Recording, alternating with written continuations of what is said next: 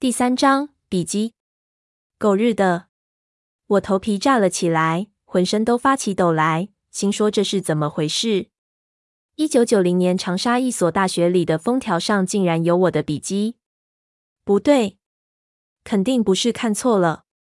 我心想，不可能会发生这种事，但同时又很明白自己对笔记的直觉，十几万个拓本看下来的职业本能，绝对不会骗人。那就是巧合了。我学的是瘦金体，也许那人也学这个字体，所以在神韵上有点相似。我拍着脑门，给这事找了一百个理由，好比男人在出轨之后想找借口为自己解释。想到最后，自己都觉得可笑，知道这些借口绝对骗不了自己。看了看手表，半夜了。这时候再叫杜鹃山出来已经不现实，但是今天晚上绝技睡不着。反正那门在档案室外面，不用钥匙就能看到。于是收拾了一下，拉上王蒙，再次出发去那个大学看个究竟。打了计程车过去，没有杜鹃山的工作证，门卫不让我进去。读过大学的人这点事情不会理解不了。回头去边上的小卖点买了包中华，很轻松的混了进去，凭着记忆回到旧礼堂。整个学校灯全灭了，只有路灯照明。周围黑得要命，然而我心急火燎，根本没有在意。一路到了地下档案室，直接就去看封条上的字，笔迹自然没有跑，就在那儿。我的心脏狂跳，好想要看女澡堂子似的，急忙用手电筒照。一九九零年七月六日，二十大学考古研究所封。这一次我看得更清晰，脑子里也清楚，每一笔每一画都清楚。看着看着，冷汗就从我的脸颊滑下来。真的是我的笔迹！我整个人愣在了那里，几乎就要崩溃。普通人只要间隔时间不是太长，都能认出自己的笔迹，更不要说我是干哪一行的。这绝对就是我的笔迹，不可能有任何借口。一九九零年我是几岁？十三、十五。那时候我知道瘦金体吗？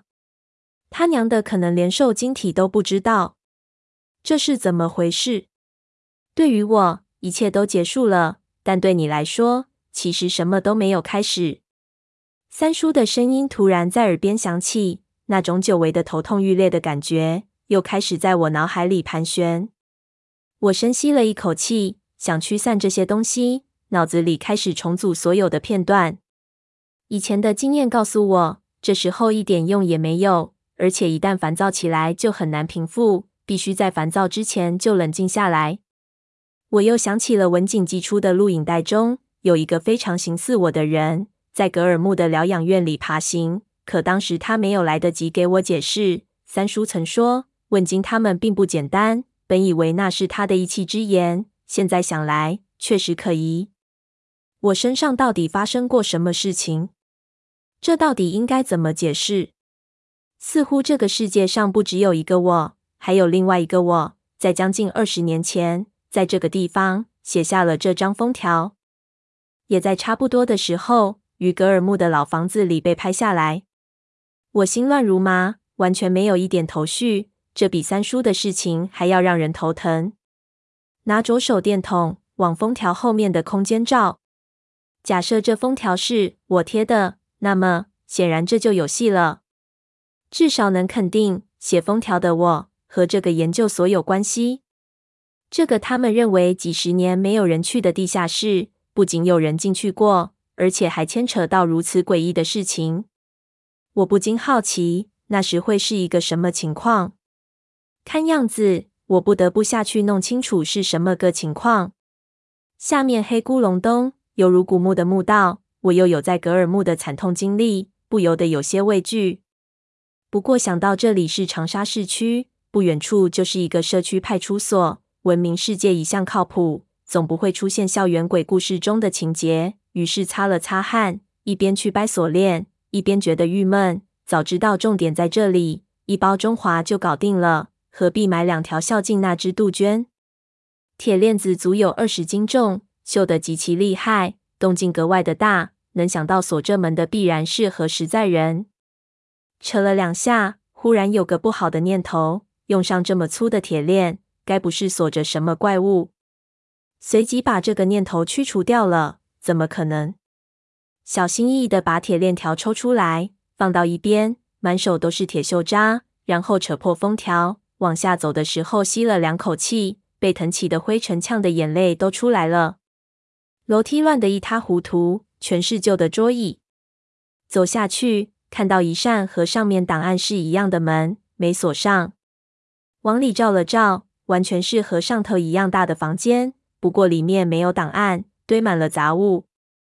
照了一圈，不由得有点失望。这里完全不是杜鹃山说的老档案室，而是一个杂物仓库。而且看这些垃圾，可能这房子造好的时候就堆这了，厚厚的一层灰。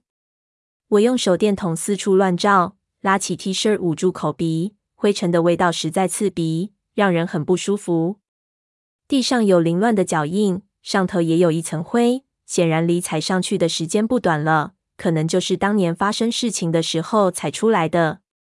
脚印叠成一条，可能看出有两三个人走得很飘忽，一直往仓库的里面去。顺着脚印前进，看看四周的杂物，说不出那些是什么东西。再往深处走了几步，勉强能看出有很多大的木头箱子。但到这几个箱子，想到一个故事，在国家档案馆的仓库里。发现过几只木头箱子，这里全是敦煌的藏经，是一次缴费的时候运来的。结果因为解放初期没人清点，一直放扎起哪里，直到搬运才发现。这几个仓库里会不会也有这样的宝贝？箱子的规模我看着很头大，以我一个人的力量，不太可能查得到当年在这层库里发生了什么。太乱也太脏了，就算发现线索。也没力气搬开它们去查。走到仓库的尽头，那里的杂物稍微少了一点，放着一个正方形的大箱子，用什么东西盖着。脚印一直走向那个箱子，我蹲下去看，发现他们并没有在箱子前停步，脚印被压到了箱子下面去。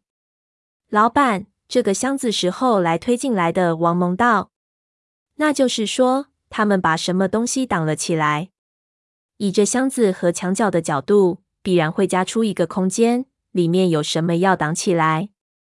我对王蒙说：“去推开。”啊！王蒙脸都绿了。老板，这叫你去就去。我道。他只好咽了口唾沫，小心翼翼的去推箱子。